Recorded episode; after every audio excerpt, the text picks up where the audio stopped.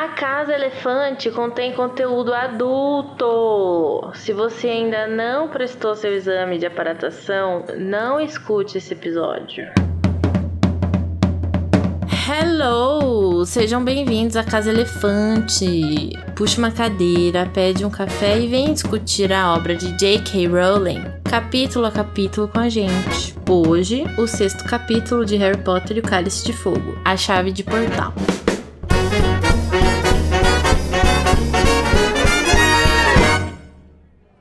Nossos episódios sempre levam em consideração os acontecimentos de todas as obras do mundo bruxo já publicadas. Então, se você não sabe quem são os Lovegood que aparecem aqui nesse capítulo, vai, termina de ler Cálice de Fogo, Ordem da Fênix e escuta de novo o episódio. Eu sou a Nayara Sevestiuk e eu cheguei aqui pleníssima depois dessa viagem de portal. Estou aqui com o Luiz Felipe, que caiu no chão mais duro que uma pedra. Cara, eu saí do nada e pô, aí eu saí catando cavaco e quando eu vi eu tava no chão, eu fiquei, essa areia tem gostinho de açaí. E tá aqui com a gente também a Tamires Garcia, que, né, com toda a sua plenitude, preferiu aparatar com classe aqui na nossa frente. Ah, eu preferi dormir mais um pouquinho, não é, gente? Porque, nossa, obrigada por acordar cedo.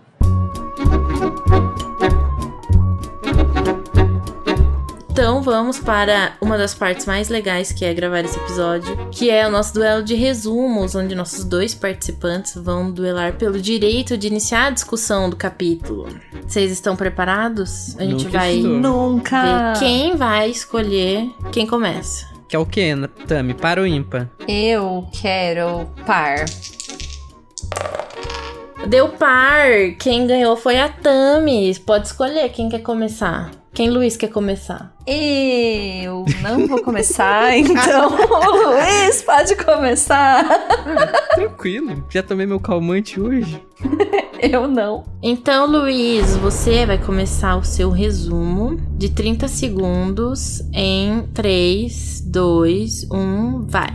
Tá, chega, a Molly não vai, a gente descobre que a Molly não vai, a gente acorda de madrugada pra poder ir pra Copa de Quadribol.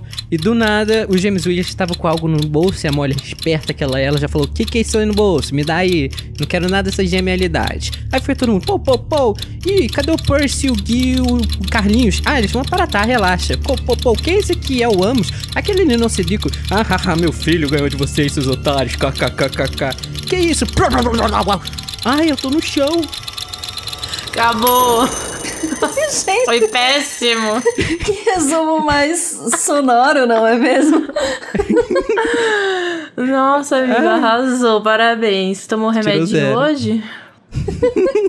Tami, acho que você consegue fazer melhor que isso. Você vai Obviamente. começar o resumo em 3, 2, 1, vai. O Harry acordou, aí ele falou, eita, tem que ir lá e tá cedo. E aí eles começaram a ir, e aí, só que tinha um monte de coisa lá com os gêmeos, aí a Molly falou, qual é desses bagulho aqui? Pei! E pegou os- as coisas deles, assim, e aí, aí eles no, aí eles falaram várias coisas sobre aparatação, e aí depois eles foram, porque ninguém podia aparatar. E eles andaram, andaram, andaram, deu cãibra, e aí chegaram lá, e aí tinha o Amos, e aí o Amos falou, ah, olha só esse brinco aqui, esse menino, que vai ser importante daqui a pouco. E aí o- eles pegaram a, a- a- a- a- o que que eles pegaram? A bota, né, o negócio, e aí... Acabou! Ah, chegaram. Nossa, gente. Minha, em minha defesa, eu cheguei até o final, Nayara, por favor. Eu cheguei Não, até a bota. falar. É a primeira, primeira vez que eu não tenho ideia de qual eu vou escolher, porque os dois foram péssimos. Nayara, eu cheguei até o final, Nayara. Amigo, tem que ter uma certa qualidade também. né? Luiz, o importante é que a gente participou, sabe? Nossa, ia ser Eu a acho segunda que- vez que tem um empate comigo. Eu acho isso um absurdo. Não, não empatou, porque eu vou escolher alguém. Eu disse ia, não disse que empatou? Olha, gente. Os dois foram ruins? Foram. É um capítulo pequeno? É. Eu esperava mais? Com certeza. Mas, assim. Amiga, o problema da vida são expectativas, eu acho. Verdade. Não, eu já tô aprendendo que não devemos criar Não expectativas. se deve, sim. Por exemplo, o filme da Cruella, não, não devemos criar que vai ser uma bosta. Vai, então pronto. Eu vou dar a vitória, não com muita graça, assim, tá? Pra Tami. Ai, que absurdo. Absurdo. Eu, acho Eu que posso escolher quem eu vitória quiser. É uma vitória. E essa foi a final. primeira vez que eu fiz menos onomatopeias do que o Luiz. né? Ouvintes, a produção está mandando eu justificar a minha resposta. Mas como eu não tô mais na escola, eu não vou. Se você curte o conteúdo do Animagos e quer nos ajudar a continuar produzindo, você pode nos apoiar através do PicPay. É só acessar picpay.me animagos e escolher o seu plano. Com a sua ajuda, a gente vai poder continuar produzindo conteúdo acessível e de qualidade para você. O endereço é picpay.me animagos. O trio e a família Weasley conversam sobre aparatação, quando os gêmeos são pegos tentando contrabandear as gemelidades Weasley pela Molly. Depois, todos saem em busca da chave de portal que os leva para um terreno afastado, onde vai acontecer a final da Copa Mundial de Quadribol de 1994. Vai que é sua, Tafarel! Tami, por onde você quer começar, já que você foi a vitoriosa? Ok, bom. É, o que eu queria comentar que não, não, não sei assim se chamou a atenção de muitas pessoas, mas o fato de que a Molly tá. A Molly, né, senhora Weasley, tá ajudando todo mundo a se arrumar, tá fazendo todo o procedimento e se estressando, e ela não vai. Ela foi excluída no rolê, esquecida no churrasco. Aí ela dá um beijinho a todo mundo, e eles todos vão, e ela não vai. Aí assim, pode ser que ela não goste de quadribol, né? Assim, sabe, evento, evento importante. Por que, que ela não vai? Fiquei com Eu isso- não gosto. essa pulga na cara atrás da orelha. aí. Não, eu acho que falar só que ela não gosta é meio que, tipo, dar uma desculpinha, né? Que na verdade isso entra muito. Eu acho que lá no começo, quando a gente falou lá em Pedra Filosofal, quando a Molly aparece pela primeira vez, foi discutido muito sobre o papel dela como mãe que ela não. Tipo, ela basicamente é vista como cuidando dos filhos e da casa. Até que lá em Relíquias que ela vai pra guerra também e tudo mais. É, então eu acho que você falar que ah, ela não gosta é muito simples, sabe? Mas eu acho que faz parte da, da- dessa imagem que a Rowling criou dela de que ela realmente fica em casa cuidando das coisas. Que, na, ao meu ver, não é interessante, né? Porque se fosse eu no lugar dela, eu ia querer ver a Copa de Quadribol, né? Mas é, por mais que ela não goste do esporte sempre, é um evento em que tá toda a comunidade e é um evento grande. Assim, é uma questão de ela não estar nem participando. Eu achei muito, assim, normativo isso de, ah, então se ela não gosta, não vai, vai ficar em casa, sei lá. E outra, nem tem nada pra fazer em casa, não tem ninguém lá. Sabe? E se as quantidades de ingresso não tivessem ter sido o suficiente e, e o Harry ficasse sem ingresso? Ela falou, não, deixa as crianças irem. Ela também pode ter sido bondosa nesse ponto, que a gente conhece a Molly. É, ah, não colou pra mim essa. E olha que eu sou a maior defensora da família Weasley. É que do jeito que o Sr. Weasley conseguiu os ingressos, dava pra ser o número que ele quisesse, né?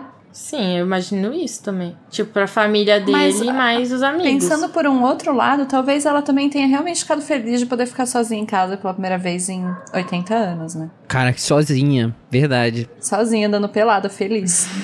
Tomou banho no riacho pelada. Comeu fruta da os, árvore. os Love Good também estão lá, então ela pode até andar pelada pelo parque, que, pela, pela, É. pelo quintal, quer dizer, pelo parque. Pelo quintal, que ninguém nem vai ver ela pelada. Muito bom isso, porém, ela já fica o tempo todo sozinha em casa, basicamente. Porque o Arthur sai pra trabalhar e ela fica lá, não tem os filhos nem nada. Não, Mas o tempo é todo diferente, não. Querendo ou não, a. Gina começou a ir pra escola faz três anos. Mas até então ela ficava com todas as crianças, né? Bom, mas são três anos de sozinha em casa, é. Talvez ela não esteja curtindo. Não, ela não ficava sozinha, porque querendo ou não, um dia o Arthur ia pra casa, outro dia ele pode, podia não ir? Podia. Mas sempre ficava naquele negócio, ah, tenho que preparar as coisas aqui pros meus filhos, porque o Arthur e o Percy estão indo trabalhar e eu tenho que vir aqui, eu tenho que fazer, eu tenho que arrumar, eu tenho que ficar naquela sobrecarga do dia a dia. Então, tipo, sim, é um momento que ela vai fazer comida só no máximo pra ela, mas ela vai, não vai ficar lavando roupa, não vai ficar fazendo as coisas de casa, ela só vai descansar. Não, então, a questão é que eu acho que a construção da Molly como personagem é uma construção do arquétipo de mãe totalmente normativa, assim. E justamente ela vai não gostar de quadribol ou não ir pro jogo, ainda que goste, faz parte dessa construção. E assim, ela não ninguém nem questionar que ela não vai por causa disso, sabe? Faz com que ela fique uma personagem presa dentro desse arquétipo que é machista, né? É, até o Harry poderia perguntar pra ela, ou a Hermione, porque se você for ver, eles não conhecem ela, assim, tipo, muito. Eles passaram em três anos, em- nesse é o quarto ano, que eles vão meio que passar com ela, entre aspas. Não foram quatro anos passando com ela, foram, tipo, dias. Então eles não conhecem a Molly. Eles poderiam perguntar, tipo, e aí, você não vem? Você não vai com a gente? É. Só Ah, senti falta só de chamar ela pra colar no rolê. Achei que ela ficou esquecida no churrasco. O mundo bruxo a gente sabe que é um mundo mais fechado. Tanto que a gente tem a visão no mundo bruxo que eles não sabem nem como os trouxas se vestem. Eu acho muito esquisito também. Aliás, é, será que eles ficam tão fechados a ponto de não dar pra saber como que os trouxas se vestem? Assim, a comunidade é tão, tão em si mesmada que eles nem veem os trouxas andando pela rua pra saber como que eles se vestem. Eu acho que assim, quando é uma vila bruxa, imagino que eles não tenham nenhum contato, a não ser, por exemplo, o Sr. Weasley, que ele trabalha numa seção do ministério que tem contato com os trouxas. Mas mesmo assim, ô Nayara, ele, ele, ele, em comparação aos filhos, é o que menos sabe como os trouxas se vestem. Eu- o que eu notei muitas vezes nas- na narrativa é que, tipo, quanto mais velho, mais fechado pro mundo trouxa as pessoas eram. O Sr. Weasley não sabe nada, não sabe nem como os trouxas se vestem. E os filhos deles, dos Weasleys, eles já meio que se vestem mais como trouxas em alguns momentos, sabem como os trouxas se comportam mais do que os pais. É, nisso a gente volta também pra discussão do capítulo 4, que é o fato de o Sr. Weasley trabalhar com isso, inclusive, né? Ele tinha que saber um pouquinho mais. Ah, eu concordo. E ser super fã dos trouxas. Uhum. Mas eu acho que os filhos que estão na escola, pelo menos, eles têm mais convívio com nascidos trouxas, por exemplo. Então eu imagino que em dia que eles não têm que usar as vestes, os trouxas, nascido trouxa, usam roupas de trouxas. Tipo, eles Uhum. têm mais convívio, eles veem mais como que é. Eu acho que isso tem um paralelo com o que a nossa sociedade, que os jovens eles são mais não é informados, mas eles acompanham mais as coisas diferentes, entendeu? Agora se eu for ver meu avô, ele não sabe, tipo, como que as pessoas, os jovens se vestem hoje em dia e tudo mais. Até porque ele mora no interior mocado, entendeu? É porque ele mora numa caverna, na caverna de Platão. ele Não, tá lá é que até ele hoje. mora no interior e não sai muito, então, tipo, meio que numa vila bruxa, sabe? Aham. Fazendo um paralelo. Ai, gente, mas eu, eu moro em São Paulo e às vezes eu olho, olho os jovens e penso, meu Deus, o que está acontecendo com esses jovens? Tô velha.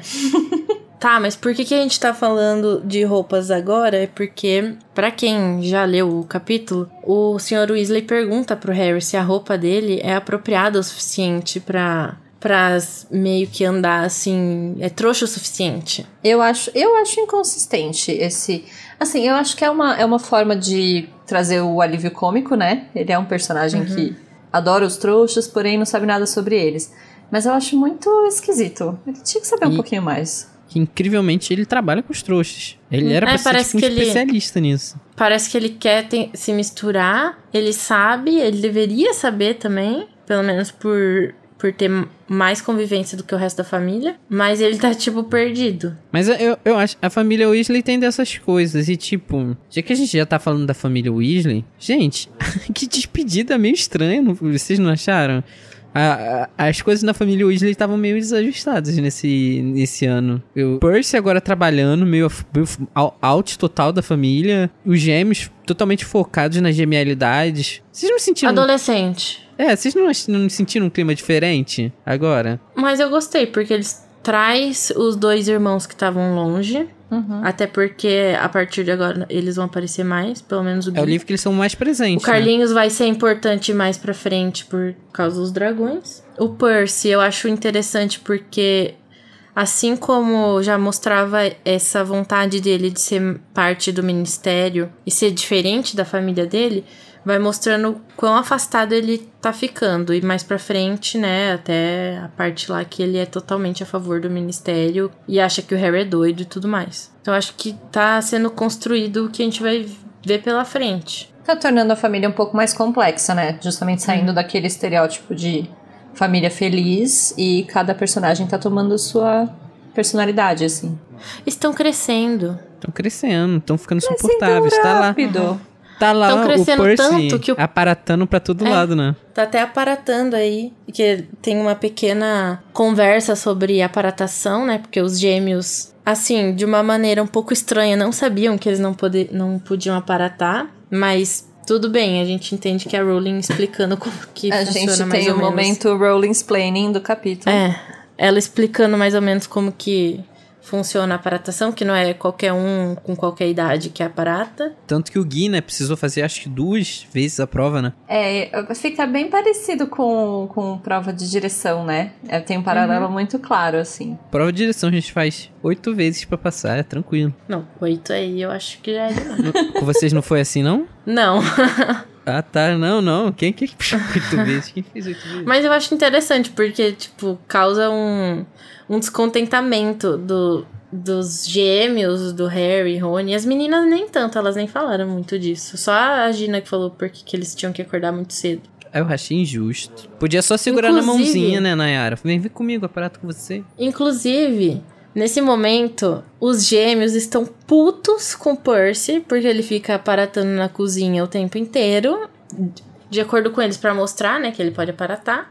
Mas, enfim, a hipocrisia.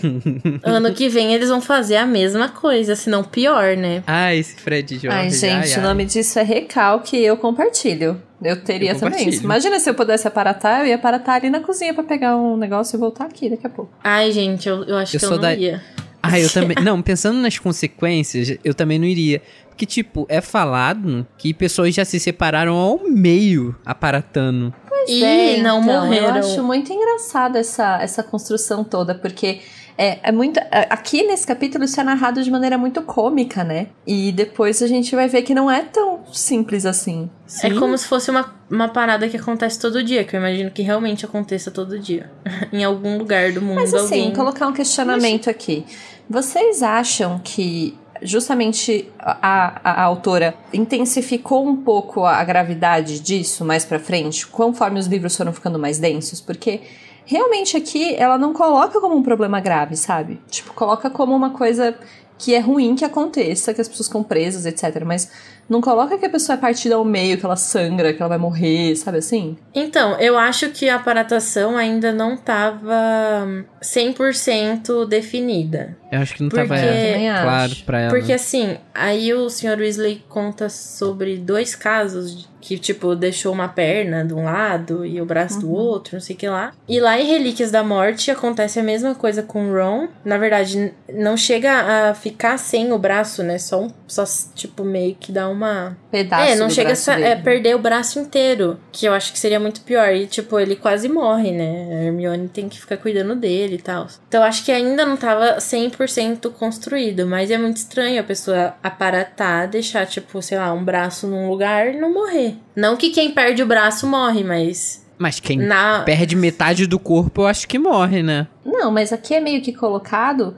de maneira mágica, sabe? Como se, Uhum. tipo, a pessoa já, já estronchasse amputada, digamos assim, sem sangue. E, e no sétimo livro, aí já tem uma coisa mais visual, mais gory. Por isso que eu tô pensando se às vezes ela não deixou isso um pouco mais grave conforme ela foi desenvolvendo o, o- a aparatação, sabe assim? O mundo mágico a gente sabe que não tem muita lógica. E se, tipo, for pior pra pessoa estrunchar, igual os meninos fizeram, igual o Rony, aconteceu com ele, se for pior estrunchar do que, sei lá, perder o braço. Que ima- eu imagino, por exemplo, se ele tá aparatando, quando ele perde o braço, o braço fica em outro lugar, automaticamente é como se fosse cortando algo com fogo, que vai na hora cicatrizar ali. Não sei se a E- Mas é que é, assim- automática, né? E como ele.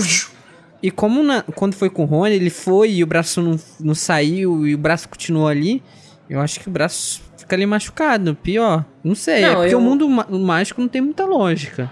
Mas é que o estrunchar, que na verdade nesse capítulo tá traduzido como rachar, ele é a mesma coisa. Se dá errado, se alguma parte ficou pra trás ou aconteceu alguma coisa de errado, é estrunchar. Então, tipo, você, você deixou uma sobrancelha pra trás, que é o que vai acontecer no, no ano que vem ou no, ou no próximo, que eu não me lembro agora. Quando eles estão Isso faz fazendo parte treino de também. aparatação, né? Uhum. Também pode ser que as coisas tipo, são apresentadas de forma mais leviana, corriqueira, e depois vão sendo mostradas como são realmente. Porque, por exemplo, é a visão também do Harry criança. É, ou É. o Sr. Weasley tá só exagerando pra assustar eles e falar Que eu duvido não. muito. Inclusive, eles nem falam sobre aparatação conjunta, né? Sim, eles nem mencionam que isso é uma possibilidade. Eu até fiquei pensando, assim, eu realmente acho que a esse ponto ela tinha acabado de pensar na aparatação como um todo e ela estava desenvolvendo ainda, né? Mas Acabado de pensar, acho que não, porque ela já tinha apresentado isso daí em livros anteriores. Eu só. Não, mas pensar no funcionamento, né? Pensar Aham. em como que isso funciona e por que que eles não podem fazer. Porque também tem que ter uma justificativa. Então aí você vai pensar na mecânica e na lógica do negócio. Por que, que não é todo mundo que pode fazer? Porque é perigoso, porque blá blá blá. Só que não sei se tá muito claro aqui ainda, sabe? Eu acho que assim, se a aparatação já tivesse com a ideia completa, nessa hora teria aparatado todo mundo junto. Porque meio que dava pra fazer isso. É, uma coisa que, que na verdade a gente não relacionou muito é que lá no, em Enigma, o Dumbledore vai fazer a aparatação é, conjunta com o Harry. E ele fala que tem um preparo, né? Tanto que o Harry passa mal. É, pode Sim. ser que eles tenham tido mais cuidado porque eles estavam com crianças ali na hora, né? E uma coisa que eu fico pensando também é que, assim, se não é tão fácil de aparatar sozinho, levando outras pessoas deve ser ainda mais difícil. A gente vê muito acontecendo com a Hermione no sétimo livro, mas a gente sabe que a Hermione é uma pessoa, hum, né, muito prendada na vida.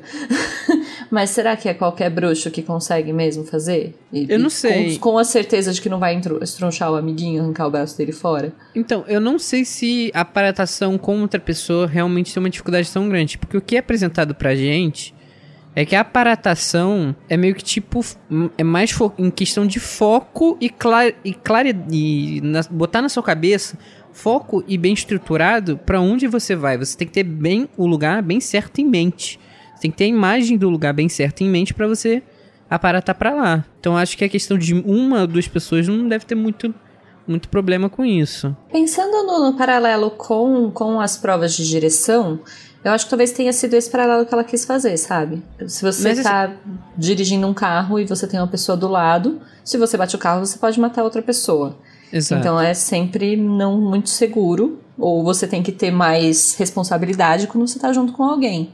E aí, às vezes, é por isso que muitos bruxos não fazem, ou fazem pouco, sei lá. E assim, gente, sem contar que esse capítulo é pra apresentar a chave de portal que vai ser usada lá no labirinto. Então, se todo mundo aparatasse bonitinho, lado a lado, família feliz, Ela não ia ter por que Não.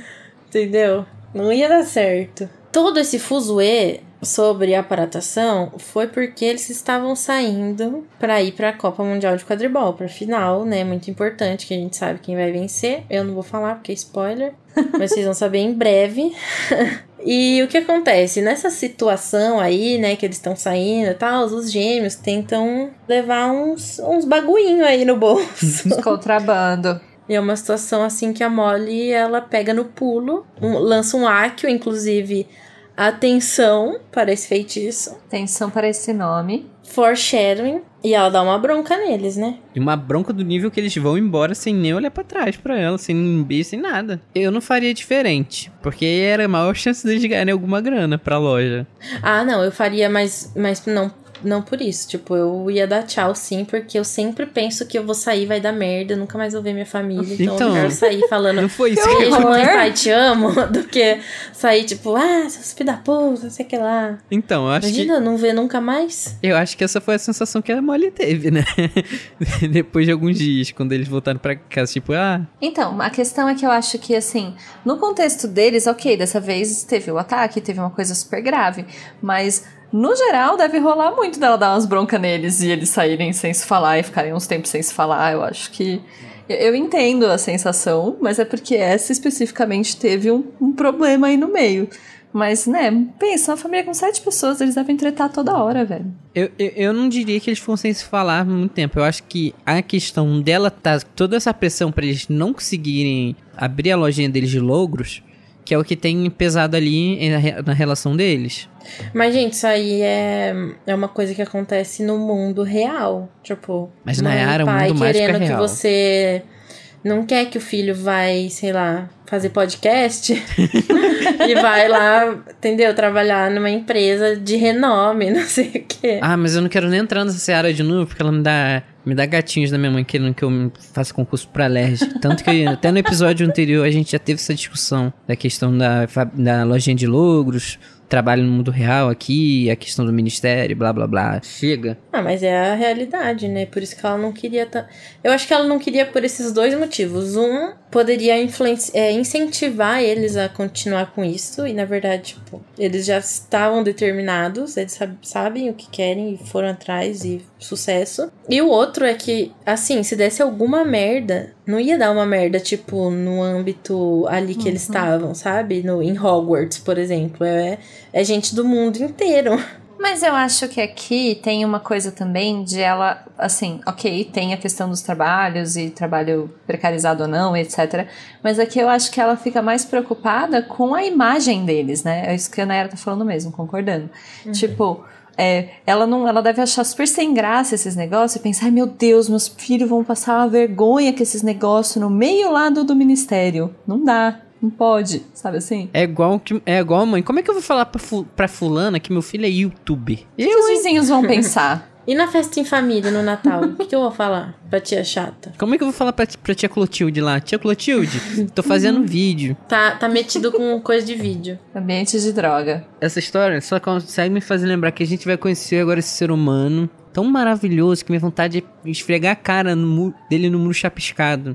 Que se não fosse ele, a gente não teria um oitavo livro com uma peça. Eu ia falar isso agora. Triste. Se não fosse ele, a gente não teria essa maravilha da modernidade. A gente conhece o pai do Cedrico, o Amos Diggory, que ele simplesmente vem cagando tudo. Que ele vem e já olha pro Harry. Ah, caraca, olha a cicatriz. Deixa eu ficar intrusivamente olhando pra ele de uma forma que deixa ele desconfortável. E ah, meu filho ganhou de você, né, seu otário? Ah, você caiu da vassoura. Já sabemos quem voa melhor, então. Olha, eu entendo o ranço, de verdade. Mas assim, eu não vi isso com tanta com tanto ranço, assim. Eu acho que tem mu- muito a ver com a construção do personagem do Cedrico, sabe?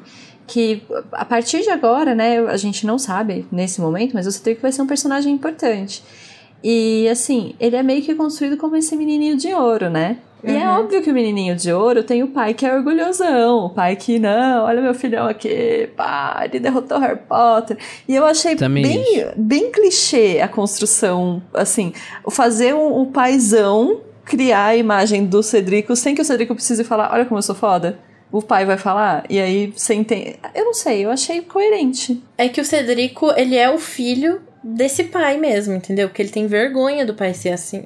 Tanto que ele tenta falar, não, mas foi porque ele caiu Ele da caiu, vassoura, pai, te tal. falei, meu Deus. Gente, E também faz o Mas- parecer humilde, sabe? Assim, isso eu acho que é muito parte de construir o Cedrico. E, e é, um, é um clichêzão do paizão orgulhoso. Não, mas o que me deixou, me deixou com ódio é. A gente sabe porque o Harry caiu da vassoura. Todo mundo sabe porque o Dumbledore ficou puto. Não, a gente sabe porque a gente leu o livro. Não, mas é falado. todo mundo vê que ele foi Manda o atacado por um dementador. o livro. Todo mundo sabe que ele foi atacado por um dementador. Tanto que o, Não o sei Drácula... se todo mundo sabe. Saiu no jornal, O assim. Drácula no jogo da, da... Mas todo mundo que era do colégio, o Cedrico obviamente teria falado isso. Sim, todo mas o que eu mundo... tô falando. Até o Draco é que, quis assim, fazer o negócio lá dos dementadores no último jogo. Ah, não, eu acho que as pessoas sabem mesmo. Ainda mais, tipo, o Cedrico tava na partida, ele sabe por que, que o Harry caiu. Só que as pessoas não sabem por que, que o Harry era mais afetado com os dementadores Sim, do que os outros. Por mas que, que ele- ele chamava mais? Isso Não. é a gente com aí? visão de É. leitor. Não, mas a questão não é exatamente. essa. A questão é, ele vem e lança uma frase que um cai da vassoura, um continua montado. Não é preciso ser um gênio pra saber quem voa melhor. Gente, ele foi fucking atacado por uma porra de um dementador e você me lança uma Mas porra dessa foi frase, meu irmão. atacado, Os dementadores apareceram e o Harry reagiu mal e caiu, ele desmaiou. Ele Mas eu também sou. dementadores. Eu, eu concordo um pouco com isso, porque eu acho, tipo, nossa, que, que babaca o comentário. Tipo, precisava falar isso? Não precisava. Não, nunca precisa. Eu só acho que isso tem uma função. E tanto que, assim, o Harry mesmo já nem gosta quando muita gente fica falando que ele é famoso e tal. Ele já ficou meio desconfortável, todo mundo ficou desconfortável. Mas eu acho que faz parte de construir o personagem. Ele, ele não é um personagem que é pra ser tridimensional, sabe? Ele é pra ser o arquétipo que vai dar quem é esse menino Cedrico que vai ser um dos campeões de Hogwarts daqui a pouco no livro. Então ele vai fazer essa. vai fazer o pai inconveniente. Eu só achei ele um pai chatão. o tiozão do pavê. Continu... Continuo querendo esfregar a cara dele num bruxa piscado. Inclusive, digo mais, eu acho que isso, esse comportamento dele, constrói o que a gente vê depois lá com spoiler pra quem não, não sabe o que vai acontecer com a morte de Cedrico. Porque ele fica lá abalado. Inclusive, vai construir Cursed Child. Entendeu? O que aí é, sim, essa fala, problemático. essa cena construiu o Cursed Child. Vai, cadê seu pano agora, Tamires? É, Passa seu esse- pano aí. Esse momento eu não poderei jamais dizer que foi bom. Não, mas você, você entendeu o que eu quero dizer? Eu só não acho, assim, não é que ele esteja sendo super gente boa. É só que pra você fazer essa, essa imagem do menino de ouro, não teria mais, teria tipo o que a gente vê às vezes depois em Hogwarts, pessoas falando, ah, que o Cedrico é bonitão, isso e aquilo. Mas essa coisa do, do menino de ouro, aquele, aquele que é o, o- aquele que é o heróizinho, sabe? O heróizinho. Assim, ele não, não poderia construir de outra forma que não com um pai orgulhoso. Ele tá aí como recurso narrativo, basicamente. Ah, recurso, recurso narrativo não, pra mim o emo já tá tudo errado. Já é um personagem péssimo, quero... Não, não eu ia falar que quero que morra, mas não quero. Isso seria mentira. Depois você vai voltar no tempo pra salvar ele. Nossa, também não. a gente aprendeu isso uma vez que não, não- não- é muito arriscado. Eu continuo com ódio. Eu Acho que isso, isso vai acabar que nunca vai mudar. Então, go on. Vamos, pra, vamos seguir até onde eles estavam seguindo, até onde Judas perdeu as botas. Bom, é, então eles perderam as botas, no caso acharam a bota, pegaram e foram lá pra Copa, né? E aí pensando no funcionamento da Copa. Com isso, é até falado pra gente que também existem pontos de aparatação. Entre muitas aspas. Pontos de aparatação. Porque como é que a gente vai aparatar em um ponto de aparatação sendo que a gente nem sabe direito como é o lugar? Foto. Mas é por isso que volta no que a gente tava falando. Eu não sei se a aparatação tem a ver com você saber como que é o lugar visualmente. Mas você tem que ter Você tem é que foda, saber você pra tem que onde ter você tá clareza indo. sobre o lugar. Então, mas tem que saber pra onde você tá indo. Se você coloca na sua cabeça ponto de aparatação, você aparata no ponto. Acho que não funciona assim. Mas Bom, então você porque- tecnicamente não pode nunca aparatar pra um lugar que você nunca foi? Acho que não. Porque como você vai ter uma clareza em mente do lugar, sendo que você não faz nem ideia do lugar, como é que ele é. Mas daí não faz sentido. Pra mim, quando alguém fala sobre ter clareza sobre um lugar, é meio que tipo, você tem que saber o mesmo como é que é ali. Você tem que saber que ali tem um montinho de pedra, que ali atrás tem uma árvore, que ali do lado da árvore tem Você um rio tá indo ali seguindo. atrás pra falar. E assim, e o que confirma isso pra mim é que a Hermione só aparatou pra lugar que ela conhece. Ela fez isso. Isso não quer dizer que não seja possível. Ela fez isso por escolha. Ela escolheu lugares que ela já conhecia porque eles precisavam se esconder. Não quer dizer que é a única regra, assim. Eu Até porque que- perde o sentido de, de aparatar. Se você só pode aparatar pra lugares que você já foi. Não, gente, vocês estão vocês estão viajando, porque em Enigma do Príncipe, a Narcisa, ela aparata na casa do Snape, sem nunca ter pisado lá, nunca ter visto nem Uhum. foto nem nada. Não viu stories. E ela ainda fica tipo de boca aberta dele tá morando naquele naquela espelunca. Pois é. Ah, Então, eu acho não, que tipo a pessoa não faz sentido. consegue aparatar. Só- Então, sobre a questão de ter clareza pra onde você vai, pra mim, então não tem mais sentido. É simplesmente, já foda-se. Então, mas aí se você sabe que o ponto de aparatação fica em algum lugar, você se concentra nele e consegue ir. Porque essa é é, o, essa se é a questão. Eu preciso ir pra casa que mora o Snape. E aí você aparata lá. Mas como você se concentra pro lugar que você nunca foi? Tipo, ah, vou pra Magic. casa do Snape, casa do Snape, casa do Snape. Não. Você tá pensando numa coisa muito, muito objetiva. E eu acho que tem mais a ver com subjetividade, com saber onde o lugar fica. Não necessariamente Tá. com sentir o cheiro ou ter tocado a parede, sabe? Mas como é que seria algo claro se é subjetivo? Porque se for É subjetivo, mágico. seria tá muito, sendo muito fácil você aparatar. Você tá sendo Ah. muito objetivo com um negócio que é mágico. A gente vai discutir isso no sexto livro, foda-se. Vai, escuta. Não, pera, deixa a gente. que Vai, vai sair um dia. Vai escutando. Go. Então, gente, calma que vai ter mais pra falar de aparatação ao longo dos livros, quando eles fizerem os testes e tudo mais. Mas vocês aí, ouvintes, digam pra gente o que, que vocês acham. Se a pessoa tem que conhecer de, tipo, já ter ido no lugar, tem que ter visto, ou só, tipo, ter com clareza na mente, tipo, eu quero ir pra esse lugar que é tal, tal, tal, que tal pessoa mora lá. Deixem comentários, por favor. Eu estou fazendo uma pergunta, quero respostas. Não esqueçam do hashtag feedback lá no grupo em Telegram e de seguir a gente no TikTok. Isso. E já que a gente já atravessou essa chave de portal, Nai, acho que nada mais. Nossa, Lu. a coisa mais digna de se fazer, já que a gente já falou até dos pontos de aparatação, a gente pincelar um pouco sobre a Copa, né? Que a gente vai chegar lá, vai falar bastante no próximo capítulo. Basicamente, o próximo capítulo é só sobre a Copa. Sei lá, não parece meio uma desorganização organizada? E parece que é a primeira vez que eles estão fazendo. Parece muito a Copa que aconteceu aqui no Brasil. inclusive. Como se a gente nunca tivesse Foi uma grande bagunça que algumas obras nem terminaram. Mas assim, eu acho que isso também tem o clima lá do ministério, né? É um, é um reflexo do ministério. Ah, total. Que fica lá, eles chegam lá, maior desorganização, eles ficam procurando uma bota, bota, bota, bota. Ah, e justamente se você vai fazer, né, a gente vai falar um pouquinho de chave de portal, mas elas podem ser qualquer objeto. É, tem que meio que falar para as pessoas, né, onde que vai estar o objeto e qual vai ser e tal, Tem que falar com clareza, né, Tami? né? Já que vocês tocaram no assunto chave de portal, que inclusive é o título desse episódio, vamos falar então que diabos é uma chave de portal, mas não sou eu que vou falar. Não é o Luiz que vai falar, não é a Tamiris que vai falar. É ele, o Ingo, pode chegar. Bingo.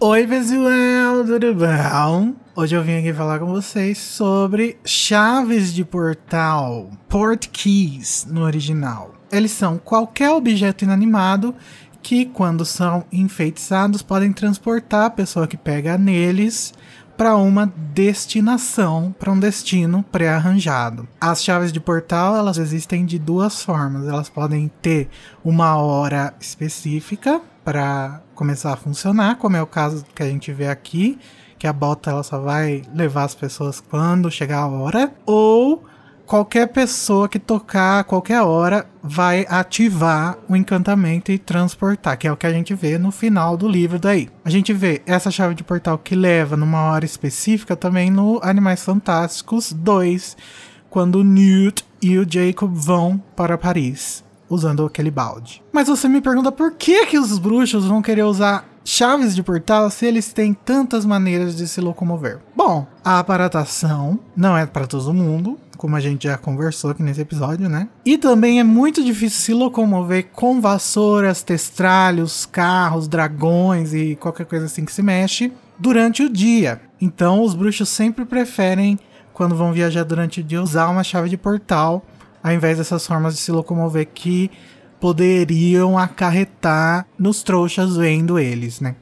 Mas você me pergunta, e o pod flu, Igor? E eu te digo, gente, talvez o lugar que você tá querendo ir não tenha uma lareira, né? E aí é o caso também aqui do que acontece aqui na Copa Mundial de Quadribol. E falando nela, é muito boa essa tecnologia para esse tipo de evento, porque ele pode diminuir as chances de problemas de segurança, já que a gente pode organizar melhor a chegada dos bruxos em certo lugar. Os bruxos geralmente fazem chaves de portal em objetos que não são importantes para que não ocorra algum tipo de acidente de, por exemplo, ah, colocar num anel, aí um trouxa passa e pega o anel, né? Porque o anel pode ser um, de algum metal valioso. Então eles sempre fazem com lixo, alguma coisa assim. Mas ao mesmo tempo, essas coisas têm que ser distintas o suficiente para que os bruxos reconheçam, né?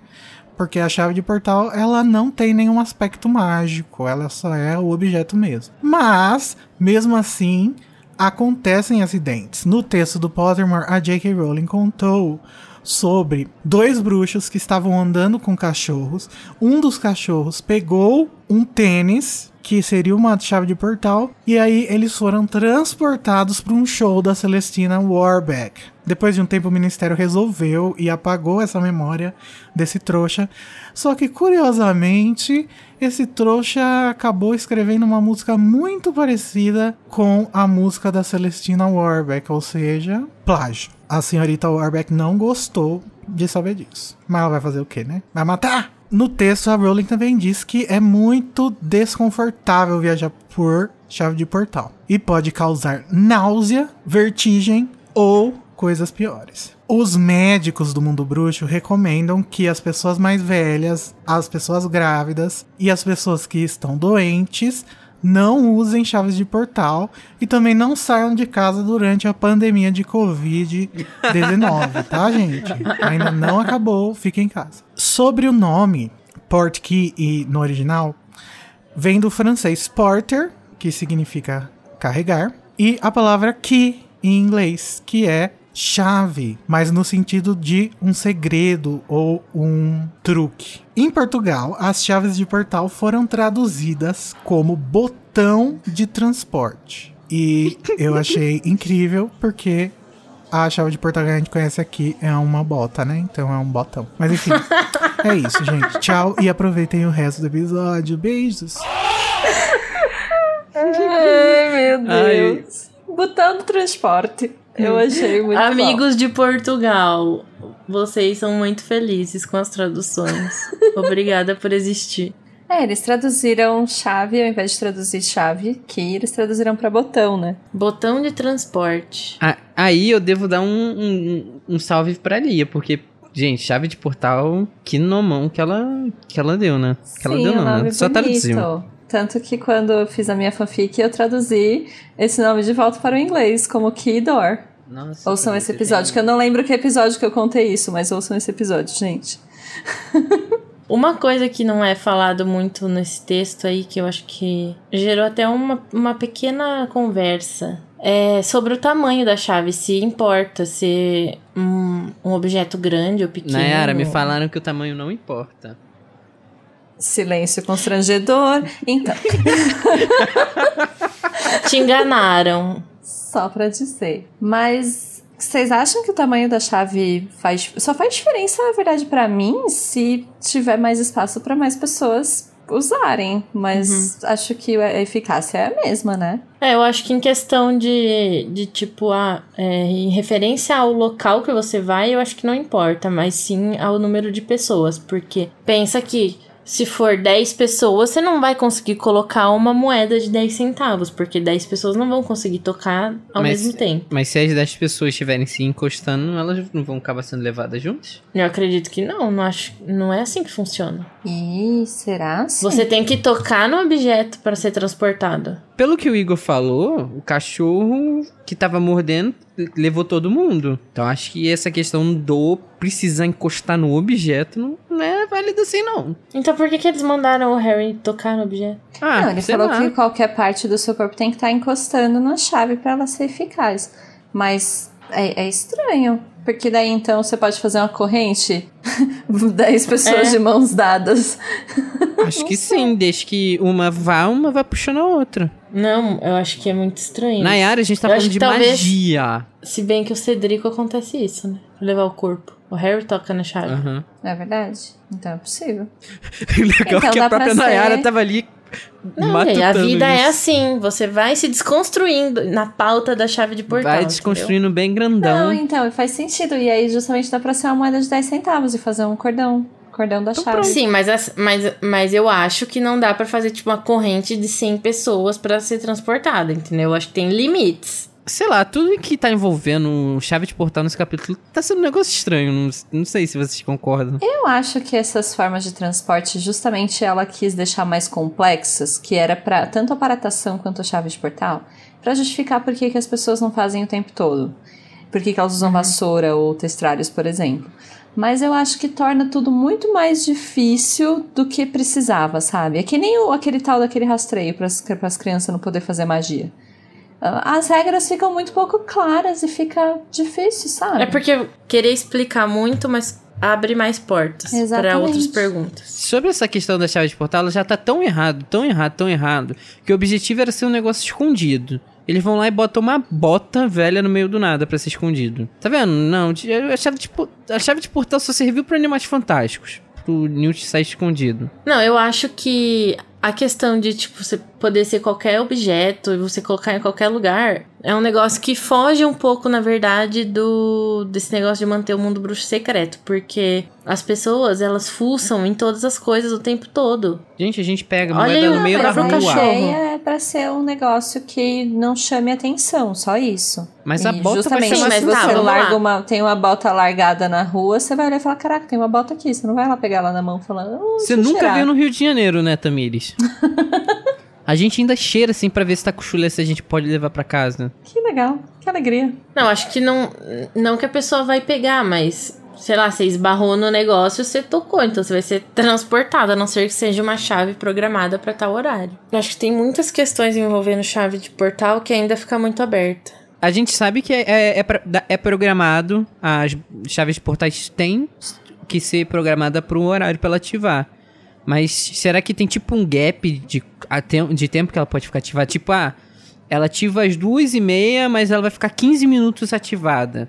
Então, durante os 15 minutos, quando encostar tipo, a nela. chave de portal é Wi-Fi, assim. É, tipo. Eu a- acho que não. É isso que eu ia comentar aquela hora desse texto. Eu preciso ler ele de novo, mas assim, essa chave de portal, essa aí que eles é, usaram, no próximo capítulo eles pegam e jogam ela fora. Assim, não vai mais servir pra nada, virou de novo uma bota velha. Mas a do a que tava lá no meio do labirinto, ela pode ir e voltar. Ela não é por horário, ela é por toque. E é diferente o funcionamento. E ela não voltou pro lugar que ela saiu. Ela, na verdade, o que pode ter acontecido é, aquela chave foi programada originalmente, né, pelo Dumbledore pra ir pra onde eles voltam. Então pode ser que aconteceu que deram uma dupla destinação naquela, naquela chave de portal. Não sei, posso estar falando besteira. É, mas então, a gente fala, fala de- isso porque isso é um furo, né? A galera cita isso como furo. A gente pode falar isso no final do livro. Mas sobre o tempo, é, pelo menos referente a essa bota, no final do capítulo mesmo, antes deles, deles ativarem a chave, o Sr. Weasley fala que falta um minuto, é melhor eles irem rápido, né? Daí ele faz até a contagem. Então eu acredito que não tem um, um tempo, tipo. Ah, tem 15 Ficar. minutos pra poder usar. Não, acho que é tipo, deu aquela hora é aquela hora, entendeu? Entendi. Tem acho. que tocar no negócio. Tá, mas vamos estudar um pouco mais essa questão das chaves de portal. Se vocês também quiserem ajudar a gente a estudar isso daí, a gente tá junto, porque tá chegando metendo a colher aí.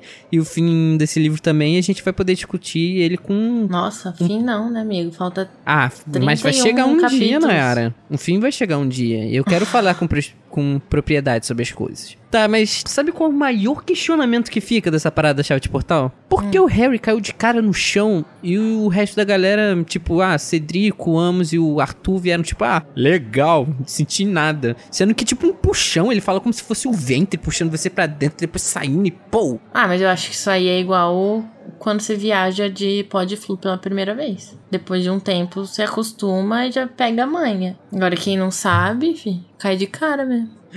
Ela é muito maloqueira, né? Quem não sabe, fi? Inclusive, vamos falar sobre a cena ridícula do filme. Que dá pra quase ver o cabo puxando lá os três. Gente, é péssima. Ai, Nara, você que é Eles amarga. Você é amarga. And- Ah, não, é, é horrível aquela cena. Pelo amor de Deus. Esse filme, Ai, gente, esse perninha filme assim. ele é todo muito problemático, né? Eu não gosto. Gente, de- a perninha Esse balançando. filme é problemático, não. Eu, eu já ouvi sair de palavras de um cara que é muito fã de Igor, que esse filme é a melhor adaptação de Harry Potter do cinema. Não, Ah, não. ok. Pouco antes deles pegarem a chave de portal, o Sr. Weasley pergunta pro Amos se, se eles têm que esperar alguém e tal. E aí, pessoal, que a gente vai, vai ouvir pela primeira vez sobre uma família. Uma outra que não interessa também, ninguém quer saber. Que a gente dá com a foda-se Mas- assim mesmo. Os Fawcett ninguém quer saber, mas é apresentado também os Lovegood, que a gente ainda não sabe quem são, mas mais pra frente a gente vai conhecer. E eles moram perto dos Weasley. Só pra não passar batido que vocês estão ignorando os Fawcett, mas é, a J. Rowling colocou esse nome aqui em homenagem à sua amiga Tonks Fawcett, que no próximo livro também vai ser homenageada com outro personagem, a Tonks. Parabéns pra ela. Nossa! Vocês estão ignorando os Fawcett, mas tem aí toda uma simbologia bonita por trás. Então, os Lovegood moram perto dos Weasley, inclusive em Relíquias da Morte. Quando o trio tá indo pra, pra conversar com o Xenofilho, o Ron vê a casa dele de longe. Ai, que triste. Pode nem chegar Essa perto. cena é muito triste. Relíquias da Morte é muito deprimente, gente. É muito triste, pesado. Mas com esse clima, né, não era? né? Ótimo. Acabou esse capítulo. Que é bem curto, mas é, tá que ele é curto, mas foi divertido. É um capítulo curto que mostra muita coisa e aí você lê rápido porque você, sei lá, se divertiu lendo. Mas aí depois quando você para pra pensar, igual nesse episódio, a gente vê que tem uns buracos nele. Olha, a produção falou que não tem furo nenhum na série. então agora nós vamos para aquele momento que, que a gente fala sobre alguma coisa que não gostou desse capítulo, que quer jogar fora, é uma lata de cocô, que é o nosso momento Avada Kedavra.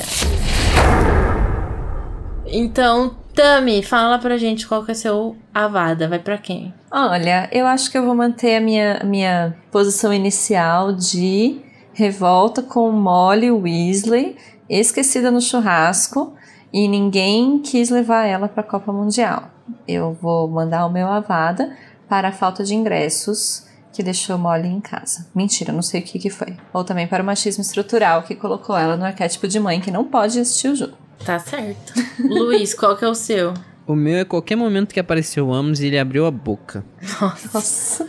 Será que gostou de Criança Amaldiçoada? Li aquele livro tão feliz, você não tem noção. O meu Avada vai pra senhora Weasley, projetando é, seus desejos de carreira, futuros para os filhos.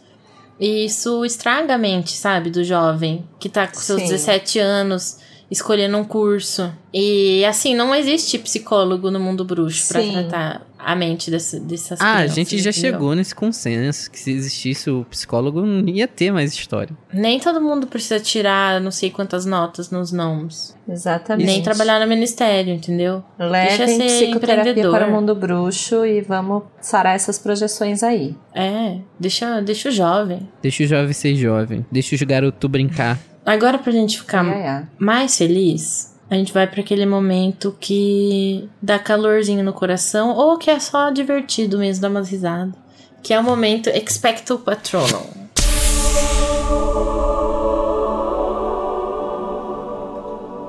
Então, Luiz, conta um pouquinho pra gente qual que é seu patrono. Meu patrono é Hermione no cãibra porque eu me identifiquei demais. Ela fazendo caminhada no morro. Gente, eu sou muito sedentário. eu acho que eu, eu, eu já fui, já tive meus tempos de fazer esporte, mas acho que se eu subir hoje em dia, fazer uma trilha, ainda mais nesse, nesse, nesse período atual, se eu for fazer uma trilha, eu vou chegar com tanta cãibra que eu não vou me aguentar. Vou comprar, sei lá, um quilo de banana para comer. Oxi. Ah, dizem que é bom pra cãibra, dizem né? Dizem que é bom pra cãibra, já ouvi essa também. Mas não um quilo de banana, né? Que você vai ter uma caganeira. é verdade. Tami, qual que é o seu patrono? Olha, eu gostei desse capítulo, mas assim, não teve um ponto assim muito especial. O que eu vou dar de patrono é pros Weasley, que eles com o espírito empreendedor querendo contrabandear as coisas pra, pra Copa Mundial, eu achei bastante, sei lá, empreendedor da parte deles. Então meu patrono vai pra, pra Fui pro empresário nesse Brasil. Nossa, apoiou o empresário. Ai, socorro, cancelei. Virei Guedes. Bom, o meu momento patrono vai para uma frase do Harry que é o, é o Harry indignado, mas que eu achei ótima. Que é quando ele descobre que eles vão ter que ir a pé até um certo ponto, e daí ele, o quê? O quê? A gente vai a pé pra Copa Mundial? Como assim, querido? Meu pezinho aqui, ó, de herói, por favor, você me respeita. Eu achei ótimo ele indignado, sabe? Como se ele andando. fosse um princeso. Aliás, Nossa, justamente sobre menções honrosas, tem também a parte em que o Harry fechou os olhos e já tava de manhã. E muito bonito esse momento, muito muito empática eu com ele. Fechando os olhos acordou e de repente nem dormiu, o menino já tá na hora de levantar. E aí, de repente, tá na hora de levantar, ainda tem que ir andando até lá. Ele tá indignadíssimo, né? Mas eu achei ótimo.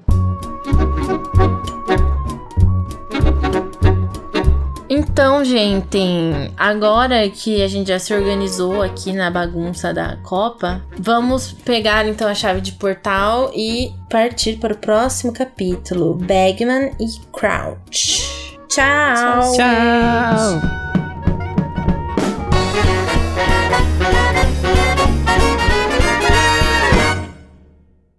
E sobre, já que a gente tá falando, já, já começou a puxar a Seara pra chave de portal, Sou... Mas, ô Luiz, você aprendeu a falar Seara agora? Porque já é a Ai, desculpa, desculpa, Nayara. Eu vou mudar o meu dialeto por você. Esse podcast é produzido pelo animagos.com.br. Eu, Igor Moreto, faço a produção, edição e direção. O Junior Code e a Nayara Sevciuk me ajudam na direção e com Larissa Andrioli também fazem pauta e apresentam os episódios. E todos os episódios têm auxílio e produção de pauta de Luiz Felipe Rocha, Tamires Garcia, Luísa Zanferdini, Danilo Borges e Daniel Honório. A identidade visual foi criada pelo Edipo Barreto e a música tema é a Song of India, originalmente executada pela Ableton's Big Band, e a engenharia e gravação foi pela Telefunken Electroacoustic.